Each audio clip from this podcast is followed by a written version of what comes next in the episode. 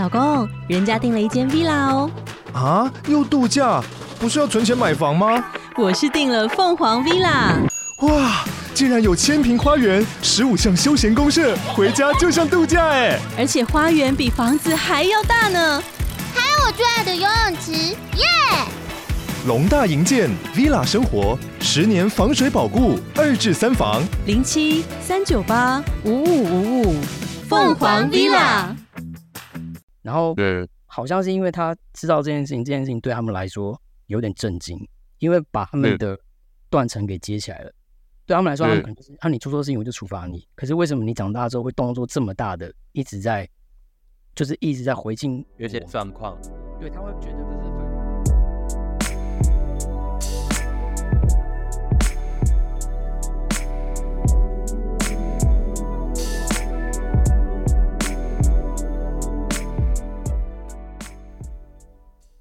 欢迎收听《性爱自修室》，我是邦邦，我是周周，我是 Tank，我今年呢在做拍摄的时候，做了一个我自己蛮喜欢的主题，然后其中呢，我邀请到了一个就是身份蛮特别的朋友来做拍摄，然后呢，这个这位朋友呢，他是一位跨性别的朋友，那我们今天邀请到了是一个好朋友叫铁熊，让我们欢迎铁熊。嗨，铁熊你好。Hello，，我是铁熊，OK，那来请铁熊就是自我介绍一下你的职业。好，呃，我是铁熊嘛，刚讲过了。然后我的职业应该算是插画家吧，然后但是也有在做平面设计，还有手写字跟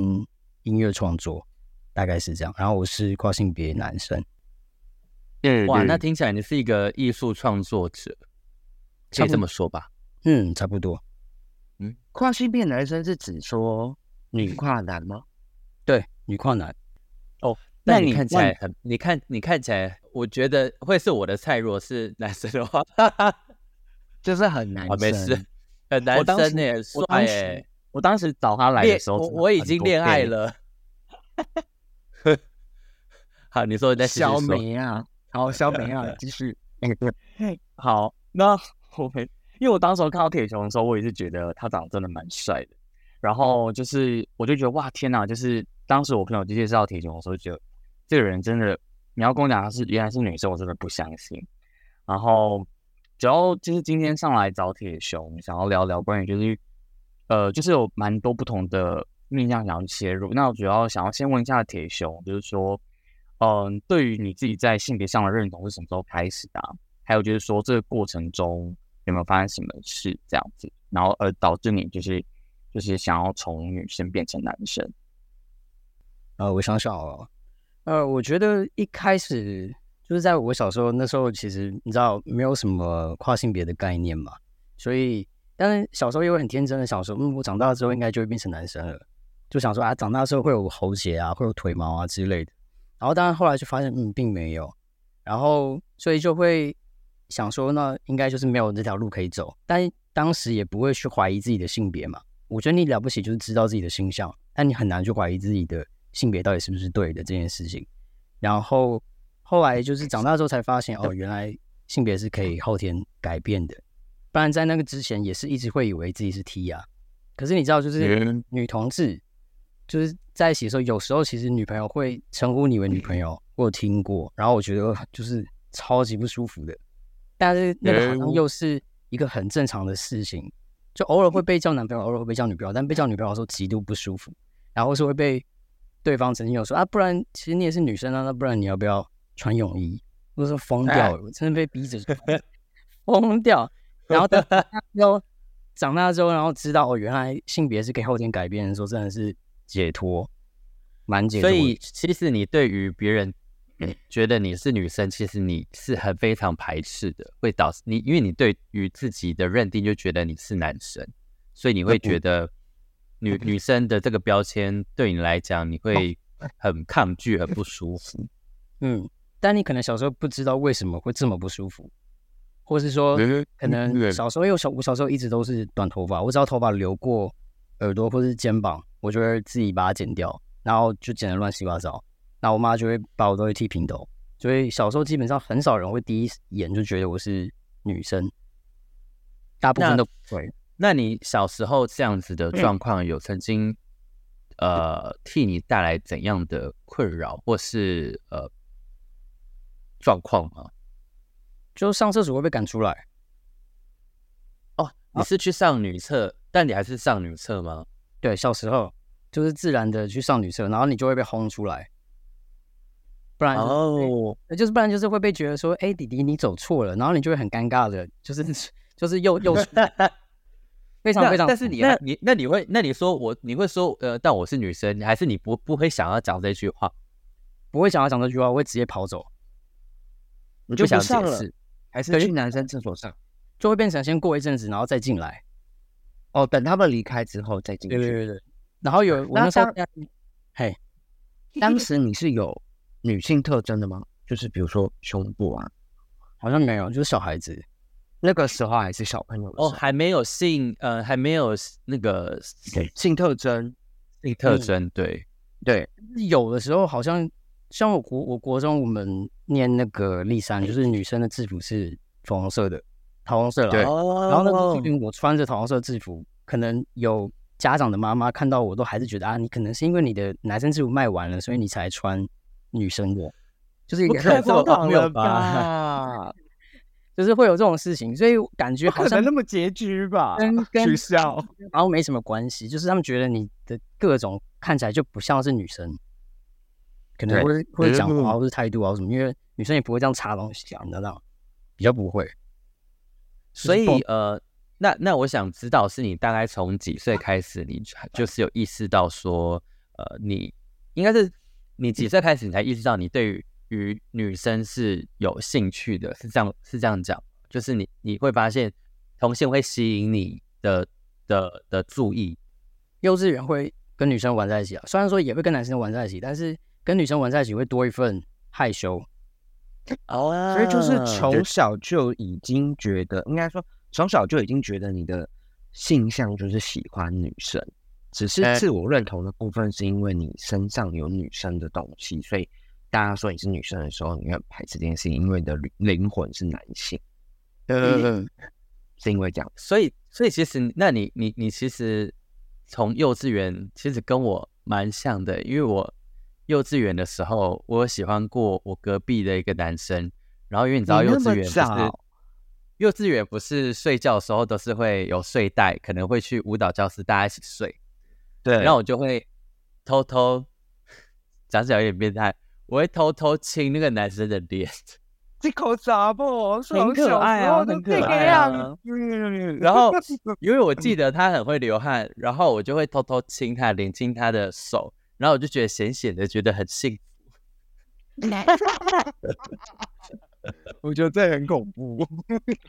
对，所以 笑我所以我所以我觉得铁熊跟我应该就是在幼稚园的时候，就是呃，对于自己的性向，其实已经慢慢的有一个了解，因为其实那已经不是，我觉得是你自然而然的，而不是说因为我看到什么而改变我的性向，而是我从我的行为就是，我就觉得男性男生是比较吸引我，就像铁熊会觉得女生就是比较吸引他，那当然我还是会跟女生当姐妹，但是我看男生还是会害羞。对，哎、我国小上游泳课的时候，然后就是都一直被老师惩罚，因为我都没有在用心上课。但你知道为什么吗？因为老师身材太好了，你就会想盯着老师。然后然后惩罚你的老师身材也很好，所以你就会觉得好没关系，那我就多看老师。然后但你根本不知道游泳课在教什么。老师，我现在 不会游泳，完全不会。哎、我游泳还会偷游，然后手去拨老师的屁股，因为我觉得老师的屁股很性感。哦哟，失控的女子。我大笑哎、因为因为大家小时候都有这个童年。好，那我这边想发问问一下，那铁熊是在什么时候去做手术的？因为据我的认知，就是我也有一些是，呃，我有我有是女同志的朋友，就是不是跨性别，但他们也是，呃，没有到呃想要去跨性别，但他们确实有去做，比如说把胸部割除的手术。然后跟，因为我觉得做这个有切除你原本性别部位的东西，其实就已经算意义层面很大，就是其实你是想要改变你的性别。我觉得本质是有这个，但是我那个好朋友是他下面是没有做处理的，但是他是处理他的，他把他的胸部割掉。那我我比较好奇，铁熊在呃这个状况里面是上下都是有做这件事情吗？那你的心情是什么？呃，我其实只有做，我只有做上半身，哦，一样，对我只有做上半身，但是因为我同时还有在打，就是打针，嗯，男性荷尔蒙，对，男性荷尔蒙，所以才会它会变你的，比方说肌肉肌肉比，然后你的轮廓、你的声音这些，对，全还有你的会变，嗯，还对有一些我我觉得跟以前长得真的是差很多了，你像兄妹啦，你就现在看以前说，对。哎，我女了吧，但以前完全不觉得这样。所以你在前的你，以前的你是看起来比较清秀，然后现在的你看起来是比较阳刚一点。嗯，会差蛮多的，就是那个那个差距，可能因为我自己天天看就觉得还好，但如果突然诶那你就回突然就吓到这样，那你的体脂肪有变比较低吗？因为像女生的体皮下脂肪就会比较厚，那像男生的话皮下脂肪就会比较少，所以你有觉得你的体脂是有改变的？我觉得有诶、因为像我个子不高嘛，然后对，以前同样的体重，比方说假设我现在四十七，或是我现在五五十好了，然后我以前如果是女生的时候，我是这个体重，我一定看起来超级无敌胖。哦，现在可能五十是因为有一部分是肌肉重，嗯，对，那然后那哦另外另另外一个呃女性的特征，像呃月经，那你你会有吗？哦，一打针就不会有了。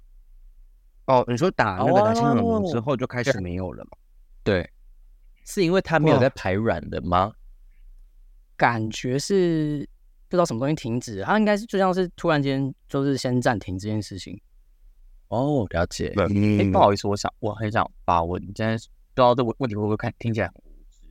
但是会我很好奇的不说，像假如你从女生跨到男生之后，那你的子宫的保留这件事情是是有需要去做处理的吗？还是说它一样还是可以停留在那边？会不会影响到雄性跟雌性荷尔蒙之间的那个就冲突之类的？你说排斥之类的状况？对对对对对，好像呃有些是说你就最好还是要去拿掉，主要是它好像有规定说，呃你如果要去变换身份证的话，你其实是要子宫跟卵巢一起拿，你不能只拿一个，就是你要整组都拆出来，这样它才能够让你换身份。就是整个摘除摘除，你才对你的身体也比较好吧？对，但是你要但你你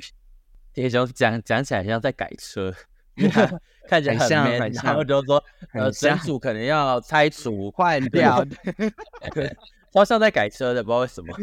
那就是人体改车啊，没错啊，把它改一个改装，他在改装，一个很 man 的样子，然后再讲就哦这个直播，然后把它拆我觉得还可以对跟你讲月月经的事情，这样。那蛮好奇，那铁熊你的你进行了这些呃卫教的知识，是你的背后应该是有医生给你建议，你下一步可能应该要怎么做等等，才不会对你的身体造成比较大大的呃影响吗？呃，如果你要去咨询比较，就是比较专，应该说专门是在看跨性别这件事情的医生的话，呃，会在台大那边，但他们的诊我觉得难约，跟其实我很懒的，就是把这件事情变成我要一直跟别人去确认这件事。对，所以按有些比较正比较正统的，其实跨跨性别，他们如果最后最后的目标是要换身份证，他们其实是要去找这种专门在开开变性证明的医医生的。那我那个时候去去，其实就是找我以前认识的医生，然后嗯帮我开药，啊他也不会多讲什么，或是多问什么。就是蛮好奇，因为像嗯台湾对于跨性别的这一方面的医生，因为我觉得有时候他们的专业是另外一回事，那呃另外一方面是他们对于呃是他在执行这件事情的看法，他们是开放的吗？还是你有曾经呃，你还是你觉得他们还不够开放，对于他们的整个嗯思想跟他们的整个观念等等的？你有没有觉得曾经可能被冒犯过，或是你觉得他们对于他们的思呃他们这一方面的专业可能要再提升等等？这个我比较没有深入到跨性别的团体里面去问过，但是有听说，假设你要去找，比方说像台大那边有一个医生，他就是专门在开跨性别的的的处方的，然后他就是还会安排什么像团体治疗这种东西，就是比方说找一群跨男或者找一群跨性别，然后你们可能呃每个礼拜或是每个月都必须要这样聚在一起一次，不知道在聊什么。之类的，然后我的医生那个时候也有问我说啊，你你为什么不去？我就觉得，可是我没有想要这样子混在一起，对我觉得这是我自己的事情，我没有想要把这件事情弄得好像很复杂，或是弄得好像在治疗。哦，对对对，哦，你不，我懂，不想要去团体进行呃比较这种，你觉得嗯，其实我觉得这件事情其实老实说比较私密，有些地方是比较私密的部分。那其实有些人不想要。讲出来，但我会觉得有时候这个社会就是好像要逼你把自己的事情讲出来，然后好像才能得到得到呃是建议或得到治疗等等。但我觉得这这这某方面去讲述到，其实在某一方面的观念其实还不到那么的成熟，就是大家处理的方式也只能到团体治疗，而没办法去进行可能一对一的。的 状况，可是我刚刚，可是我刚刚联想到的是，会不会是老，会不会是医生想要，就是让他们制造一个新的同温层？我想是这样，我想是这样，有可能是可能比较有可能，因为我觉得或许他们在同温层之下，就是一些陪伴，嗯，他会有一样的支持，因为我觉得，你看，像以我们三个来讲，我们三个就是同性恋，那你就是跨男。所以就是，呃，有些你的心理我们可能触碰不到，或者是我们没办法理解，比如说摘除或者在打这些呃女男性荷尔蒙的时候，你的心情转变，或者是生理上的转变，它到底是怎么一个回事？或实话会不会有抗拒的状态？或是你会不会有忧郁？或是在你这个路上，我觉得你有没有在可能呃在跨性别这个路上？就是不一定像是同志们会遇到的可能霸凌，或者是一些攻击或者什么的。你有没有曾经是有忧郁过的状态？你说因为跨性别的事情吗？对，就是你的人生里面有没有因为这件事情？呃，我觉得会是在打针后，因为打针的哦，对，就你你打针后你开始在转变了。可是你看，就算今天外表再像男生，其实。你把你把样子摆在男生旁边，你的一些骨骼肌肉其实还是跟男性是有有差距的。这个差距是天生，对，就是你就算肌肉量再怎么改变，你轮廓再怎么变硬，其实你摆在男生旁边还是显得比较清秀。对，然后但当没有来到这么阳刚之前，你就会真的有一段时间会感觉自己就是男不男女不女的，因为你已经不像女生，你也不像 T 了。然后，但你又没有那么像男生，或是对于男生来说，你又很小只。对，就是会有这种极大的差距。像我印象最深刻的一件事情，就是因为以前是 T 的时候，你就是以前还没有还不知道自己是跨性别的时候，你就是一般的这样穿衣服嘛，然后买鞋子打扮。然后后来变成男生之后，我发现我一直有一长段时间，我一直觉得我的鞋子就是脚的尺寸会不会看起来太小？然后以男生来说，是不是感觉是脚很小的？然后你会觉得很丢脸。就竟然会有这种心态，但是明明你的身高这些东西都不会变，对，就是光是你换了一个性别，你今天跟你站在一起的不再是女生，或是不再是 T，而是一群就是你知道就是雄性或者一群男生的时候，你对自己的看法是真的会变，然后这个变你要花很长的时间来来倒回来，然后跟自己讲说你不能够对齐就是一般普罗大众的男性，你可能要找你自己到底是个什么样的人，因为我我这部分我觉得。可能男同志你们就是也会比较有感觉，就是你们可能不会像一般阳刚的人知道，就是直男们，那你可能，但是他们是最大众啊，他们是最常看到的一群，所以一定会在他们身边感受到，就是我跟他们不太一样。不管你知不知道是什么，你都会觉得，嗯，我好像不像是他们那样子之类的。对，啊，那我觉得这个这个部分的的过程，我觉得是相似的。哦，哦，我蛮好奇的是那。就是你，呃，有没有可能你会有这样子比较呃低潮或者比较负面的想法？会不会跟你打荷尔蒙有关系？医医生有说嘛？就是你在进行这样的转变的时候，其实身体也会起一些变化。那是不是可能药物的、叫荷尔蒙的变化也会影响到你的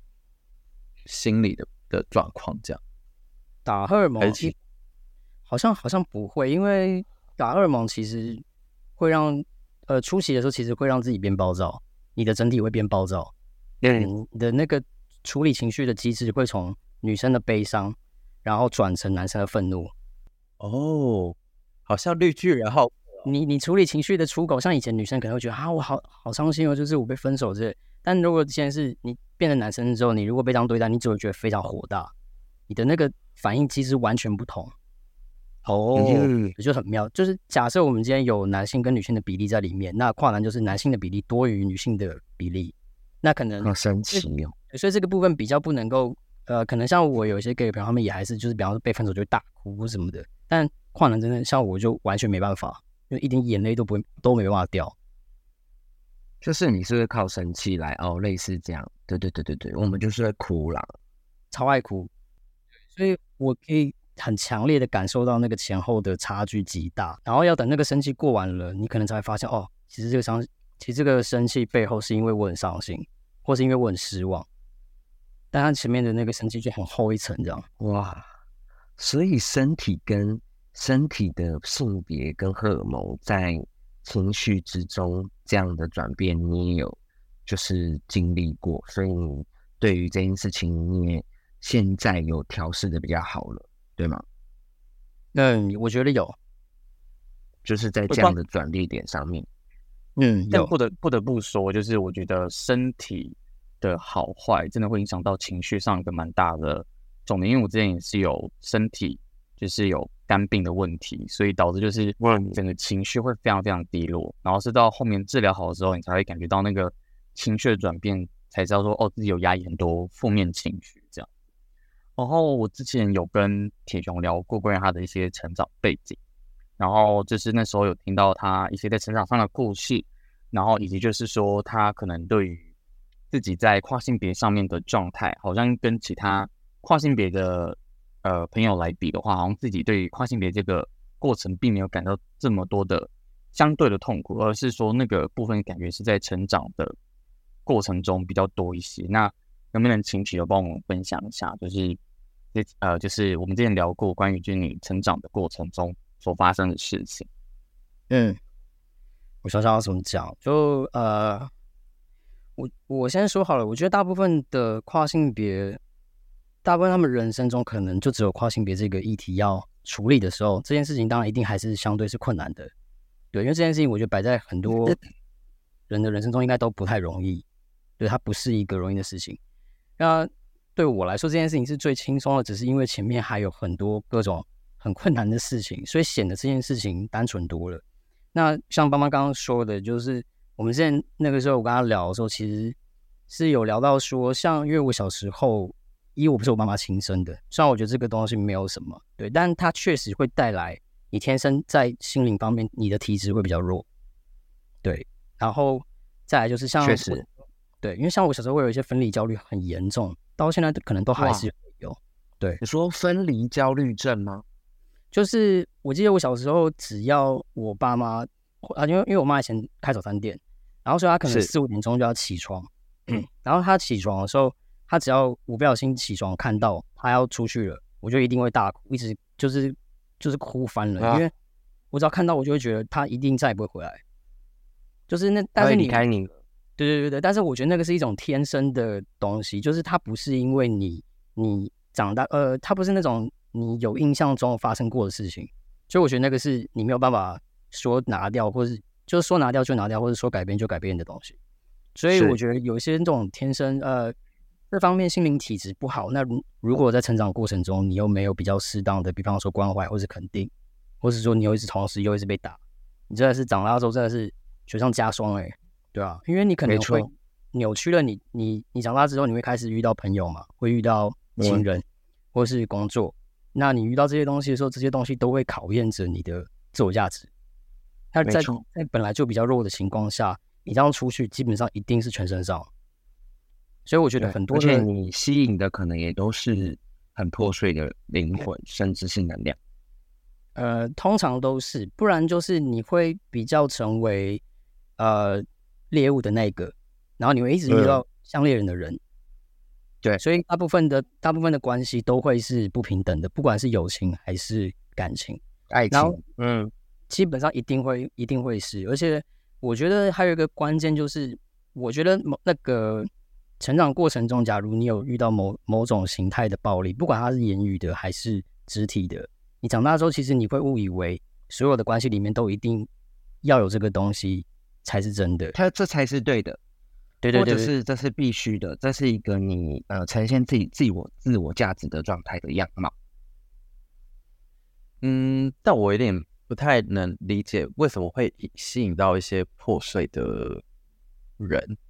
哦，得你说你说我刚刚讲这个，是因为对对，呃，应该说你有，嗯、我觉得这样来说好了，因为最近本人就是在灵修，所以对于能量这件事情非常的就是敏感。敏感应该说，为什么大家会说，呃，我这个样的人或我这样个性的人，我所交的朋友，好了，以我这样讲，我觉得最清楚来说，我只要我身边最亲密的五个朋友，他是这五个人都是反映 我本身自身的我的面相，我最好的哦就变成他们那几个人都跟我有非常紧密相关的我的灵魂的状态，跟我这个人的特质，所以我所做的事情跟他们所做的事情非常雷同，也非常相似。所以今天假设我我就好比举例铁熊刚刚那个例子，今天如果我是一个这样子出生的家庭，然后我的个性也是这个样子，我会吸引到跟我差不多的破碎灵魂的人，因为我跟他的能量会非常 match。嗯，你懂我意思吗？哦但是发生事情并不一定一样，可是我吸引到的一定也会是在他的成长过程中非常的破碎，甚至他是需要有爱，然后他们是会吸引过来的。我我我觉得也有可能是，就是像假如说我们在类似的环境中成长的过程中，可能他当时候的状态是是呃会用 A 模式的方式处理这件事情，所以当时候就会吸引到同样都会用 A 模式的方式来处理这件事情的人。然后随着过程不错断不断的切换之后，你才会发现说，哦，其实真的我最想要的应该是 B 或 C 或是 D，而不是 A。可是，在那 A 的过程中，因为你可能会认同 A 的处理方式，所以就是也认同 A 的处理方式的人，就会大家全部聚集而来，而汇集到就是相同的一个状态。所以我觉得能量的手呃，能量的那个定律，或者说能量的一个解释，我觉得比较像是这样子的模式了。对，就是频率的状态。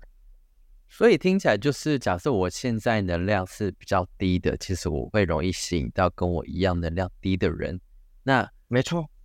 那这一群能量低的人，有没有可能会在能量会继续再往下低？会啊，我我我觉得主要是，我觉得主要是能量低的人可能想要去往能量高的地方跑，这样子。对，因为能量高的人会吸引，呃，能量高的人会吸引到能量低的人来。对，基本上是对也会。所以假设我先我先是一个能量很高的人，我有可能会吸引到能量低的人吗？会会，可是可是吸引到，应该说，如果我是能量高的人，我吸引到低的人的话，会有一些明明显的落差距，但并不会高的人不太会被低的人影响太多，但他会想要接近的或会高的比较居多，你懂我意思吗？因为他吸引到低的是因为低的会非常需要高的能量，所以他有的有的低的人他会想要呃，比如说有些人比较难过，他比较 sad，或是他人生没有方向，他就会去寻求高的人的一些意见，或是跟他探讨事情。好。那我们能量的分享先到这边，因为我们今天的主题是忧郁。对不起，对对 对我觉得能量我觉得能，我觉得能量可以开一集。能量可以开一集，对，好，OK，继续。好，OK，好那就是说，我们然后光好，我们同时也带到能量这部分，然后还有忧郁的这个部分。那我想问一下，就是说，铁熊，就是刚刚经过，就是你刚刚所说小时候，嗯，遭到家人就是被被家人打或者责骂，还有就是你自己在小时候的这种分离焦虑的状态。那经过这种种事情，是什么样的契机跟这样的状态，而致使你就走出了这个比较忧郁跟低落的情绪的状态？没有呃，我想想，其实我我以前吃过大概十年的药了，十到十五年的安眠药，还有精神科的的药，然后现在没有在吃了吧？没有了，我已经大概没有吃六年了。嗯，就是因当时是就是有有一天吃一只想说，好，我不想再吃了，然后我就强硬的戒掉。然后一开始大概有两个月都没有办法好好的睡觉，一开始只能睡两小时的那种，对吧？然后我我觉得啦，我自己觉得，就是因为伤痛这件事情，它有很长很长的阶段，一定会有很长的一段前期，你是完全无力的，你完全没有办法做任何的改变，你只能承受。对，这个时间会非常非常长。那 我觉得有，当然，我觉得每每个人处理伤痛方式不一样。像我自己，我比较不是那种能够把能够把伤痛转嫁出去的人，我会拿我自己出气，所以我会对我自己做非常非常多我觉得是很过分的事情。那包括像自残，或是或是像我像我以前有有吸毒过，然后后来有被抓，就去乐界。所以当我一直努力的，就是破坏我自己，到了一个碰壁，或是你必须要停下来，你的人生要被暂时的停止的时候。那个时候就是大概经历过两次这样子的事情，对，然后我觉得是因为这些东西，就是你这样一直撞撞撞下去，你你撞你撞破头了，然后你再撞一次，对，然后后来你才觉得这件事情你必须要脱离出来，你不可以再撞了，你没有本钱再撞了，对啊，是这样，不管是破坏身体，还是还是以你想要破坏你整个人生来说，就是这件事情它一定会有尽头，对吧？然后，所以后来，当我觉得，嘿，呃，那我想啊，有一个疑问是，是你总会有一个点契机，让你契机让你觉得我不想再这样下去了。那你觉得那个契机最大契机是什么？让你有这样子的想法的转变？其实我觉得是没有吃药之后，哎，哦，所以你觉得是药物给你的状态？对，因为我觉得药物，精神科的药物其实它大部分是让你没办法思考的。然后你你当你没有办法清醒的思考的时候，你其实没有办法看到那么多的东西，而且你看东西基本上都是悲观的，因为你吃药本吃药这件事情本身你就已经是悲观的了，因为你可能比方说出国，你要考虑到你能不能够带这些管管制药品，然后或是说你不管做任何事情，你都得要带着药在身上的这种感受，会让你觉得你永远都脱离不了这个生活。就是会觉得你的自主权是在被药物控制，而不是你去控制，你没有自己人生自主权的感觉，这样。对，而且我以前吃药是真的吃很重，就是我吃那个 FM two，然后那个药因为它的它的成瘾性跟阶段性真的太强了，就是我到最后是把它当成 FM two 是是毒品哎，对吧？差不多，但是它是医院开的，对，然后那时候一天要吃个两颗吧，然后因为它。你的阶段来的时候，就是假假设你今天二十四小时你该吃药了，你没有吃，或者是十六小时之类的，然后你就开始脖子很痛，然后眼压很高。就我之前是带在身上当成止痛药在吃，已经是可以吃完然后继续在外面活动的那种。所以药物，我觉得药物造成对身体，不管是对身体的负担，还是对你对自己的看法，还是你对于那些你无能为力的事情，你会，我觉得只会变得你更没有办法。它最多最多就是让你能睡觉。但是这件事情，你睡醒之后，你你的一部分可以去解决事情的能力其实是完全下降的，你的判断能力也是整个都下降。所以我觉得能够清醒的思考，决定我不要怎么样，或者是我决定我不要再过这样子生活，真的是我不吃药之后。所以是你有意志去停断药这件事情，你才开始人生比较呃回归你的正轨，是吗？嗯，就是花了。前期花了蛮长的时间，而且那个时候要戒断，就是要戒断药物的时候，你基本上是不能出门的，因为你没办法出门，你根本就没有办法睡觉。超辛苦的哎，因为大概起来真的，大概要两个月吧，是是不太能够出去，就是对应人或者什么，因为你你只能够专注的把所有力气都花在自己身上，然后让自己至少能够开始睡觉，或者是不要靠药物这样。我的妈呀，没办法想象，我觉得超硬的，但是。好处就是你不吃药之后，你才发现，那大概是我第一次我不吃药之后，然后比方说我踩出去，然后我看到太阳或什么，我觉得天哪，太阳这件事情是温暖的。不然以前我生病的时候，我会觉得外面再温暖的东西都是一种嘲笑，或是都是一种讥讽，就是你没有，你根本没办法去接触到这些东西，然后也没有什么负面的。对对对，你说接受到一切都是都是负的，所以那个时候没有吃药之后再踏出去。就转已经过一段时间了，然后你才第一次会感受到，就是你知道，就是太阳是太阳，然后雨是雨，水是水这种很自然的状态。可在这之前，你可能会觉得我东西都是针对你的的那个，就是差我我觉得差非常非常多。Amazing！听完真的是觉得你一路走来蛮辛苦的，就是不是在跨性别的状态啊，就是在你的成长过程到现在。对吧？这跨性别，当然我像我我自己，我不太愿意去跟其他跨性别，就是比方比方说呃，比方说像团体啊、治疗什么的，我觉得有一部分也是因为我觉得这些东西去跟他们讲很怪，而且也没什么帮助。这件事情其实跟跨性别完全没关系。然后，所以当别人在说，比方说他们的跨性别的过程很辛苦的时候，其实我会觉得很心虚，因为这这部分的辛苦我可能并没有尝到。嗯，就是其实应该说，跨性别可能只是你本来就要去做的一件事情，但是嗯，你比较辛苦的是你成长历程过来给你的心理压力比较大，应该是这件事情。嗯，所以跨跨性别只是这件事情，就是它它顶多就是你要换的一件衣服，你要把这件衣服给换掉，它相对来的单纯，它跟其他前面的事情，或是你只要你看自己的方式，或是你处理人际的关系，那就是我觉得这个这个都是还好的，对吧、但对一般跨性别来说，其实他们会觉得很辛苦，比方说，呃，去看医生的时候被被叫小姐啊或什么，他们会觉得很痛苦。当然，我有这个有这段时间过，只是可能因为会觉得啊，如果你不想被叫，你就是走过去先敲敲门，然后请一请那个护士等下不要叫你的那个称谓，就他嗯有他有很很很明确的方式，可能想办法可以去避掉。对，然后就算今天嗯别人不小心喊出来，其实你都有那个办法可以去回应说，哦不好意思，你可以叫我先生。就是我觉得它里面相对来说，日常的恶意是很少的啦，所以我觉得比较容易。嗯，嗯，它不是一个嗯有恶意的的的事情，所以你可以去，他们如果不知道，你可以去跟他们说，哦，你可以叫我先生，因为我是跨性别，所以我觉得那个都还有很多的空间可以，就是排除掉受到一些你不想受到的的对待，对啊，所以才说跨性别这件事情跟其他我觉得人生比较比较受伤的事情来说，真的单纯多了。哦，所以你刚刚才会提到，对。那铁熊想问一下，那嗯，你有认识一样是跨性别的朋友吗？就是有没有好你的好朋友，或是你的呃认识的朋友是跨性别？呃，我不管是可能男跨女，或是女跨男等等。呃，有，但是不多，很少。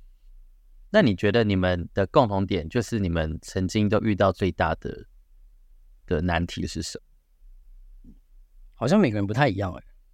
有些人他也是跟我一样，就是可能长大之后才发现，哎、我好像可以，就我的心理心理性别好像是男生，也有这种很晚才发现的。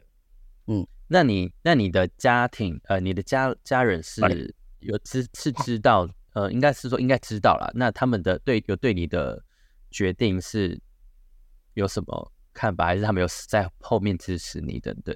他们呢，你知道，其实我在家里面，就他们知道这件事情的时候，我自己也觉得我蛮，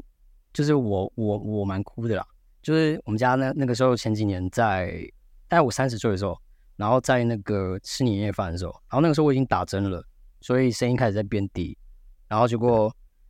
我阿姨就说：“哎、你是感冒吗？你为什么声音变这么低？”然后我就直接，因为她问我了嘛，然后我就直接，我我跟他我说，对我我就直接说哦，因为我变性，然后就全场就很安静这样。然后我想说，反正你问了我就讲。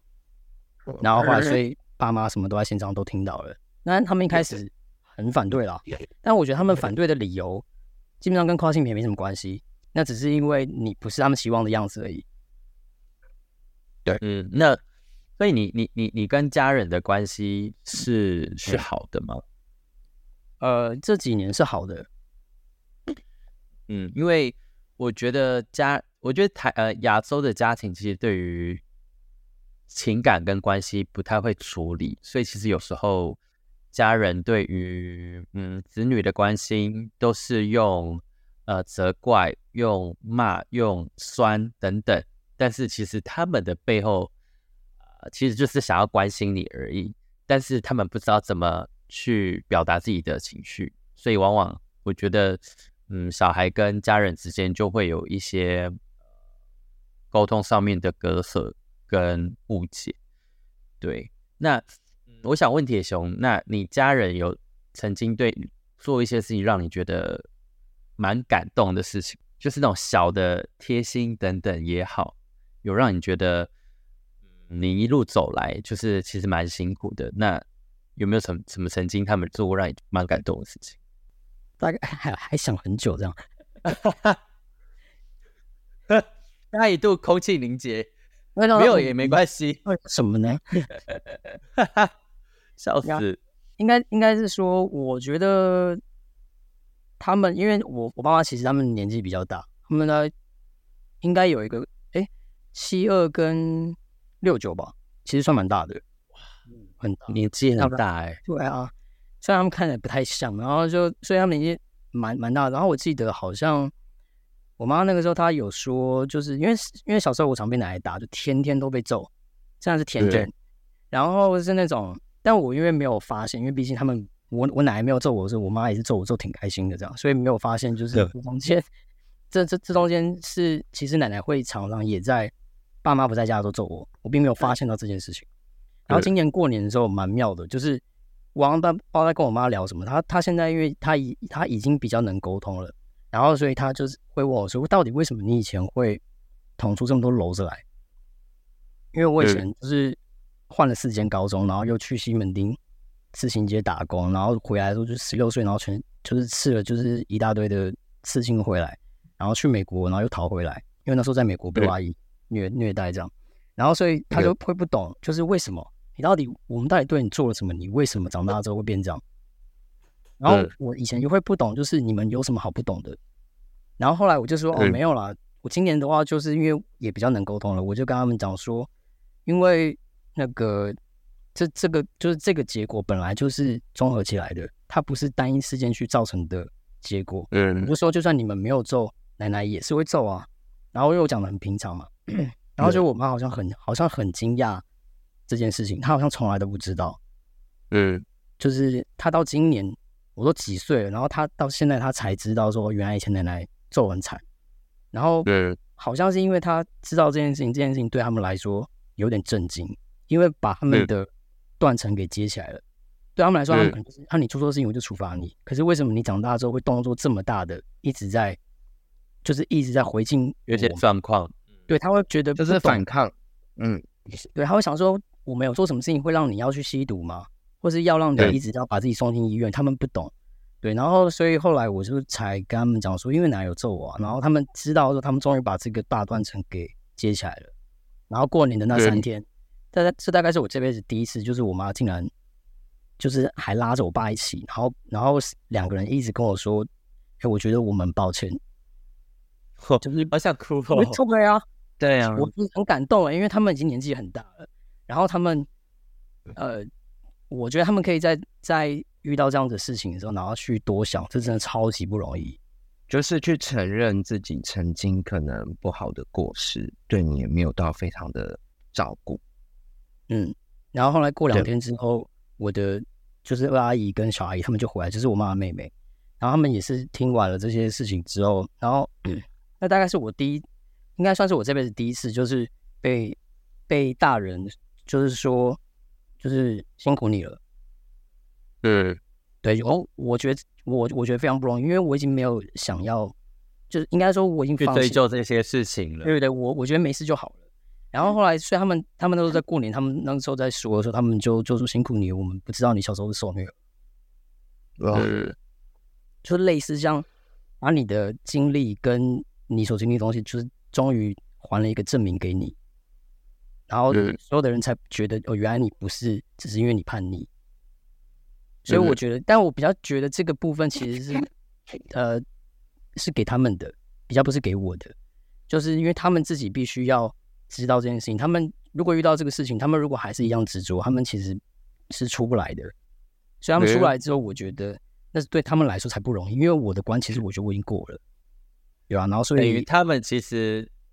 得到了救赎，就是知道这些事情，所以他们跟你道歉，他觉得一切合理的，一切都兜起来了。其实你会你会有一些行为，其实很大一部分是你小时候遇到的那些嗯状况，而导致现在的你这样子。对啊，所以我觉得蛮蛮妙的，就是那个当你想要那个对不起的时候，他可能永远都不会来。但你可能你把自己都处理好了，你已经不在意这件事情，你可以往比较好的地方走，也把他们带去比较好的地方的时候，我觉得这个东西它可能真的会出现。只是你，只是我从来没有去设想过这件事情，就就是了，对啊，只觉得反正现在关系好了，然后我也能够理解你们那一辈被长，就是被被养养大的过程，一定也没有什么关心，跟没有什么鼓励，就是大家都是相对的，没错，没错，就是这都是相因为你的对的。方式只是我小时候被照顾的方式。那今天如果有幸可以意识到这件事情，你顶多就是试着用相用相反的，或是用你想要的方式去对别人，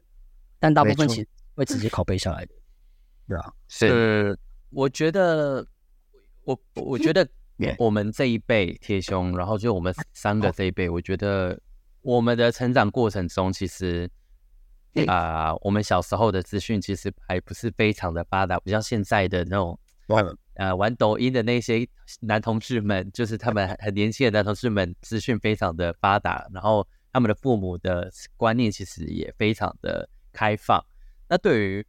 呃我们这一辈来说，其实那时候的资讯没那么发达，然后也也还没那么开放。其实我觉得家庭对于我们的生长的过程当中，其实占有非常大的影响。嗯，对，所以我觉得我们其实都是蛮辛苦的，就是我们也都是靠自己摸索来，呃，知道说为什么今天自己会有这样子的状况。对，所以我觉得我最近其实有在思考，想要去找心理智商，因为其实啊，真假的？不是不是不是，我我不是说不好的，是我的心理智商没有不好，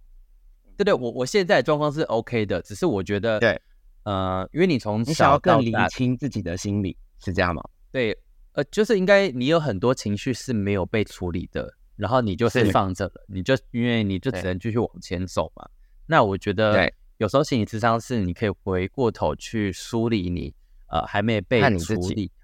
对，还没有被呃好好善待的状况的情绪，我觉得有有时候梳理完了，你就会去了解到哦，为什么我现在会有这样子的的的行为，对，是你不知道的，但是你却一直在做了这个行为，你就会去知道哦，原来是因为之前的那个原因而导致我现在有这样状况，所以你其实是能更了解自己现在，因为有时候你有时候会有一些状况是你会很气自己，为什么我现在会有这样子的状况，但是我改不嗯了，等等，对，对所以我觉得我其实也蛮蛮推荐大家，如果有有有预算，可以去找心理智商，因为其实那个也不便宜。对，